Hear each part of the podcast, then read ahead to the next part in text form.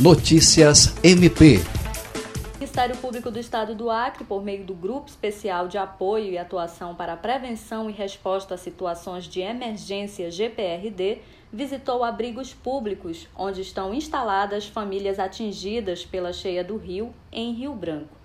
A coordenadora do CAOP de Defesa da Criança e do Adolescente, Educação e Execução de Medidas Socioeducativas, promotora de justiça Vanessa Muniz e sua equipe técnica compareceram em quatro escolas que foram transformadas pelo poder público em abrigo provisório.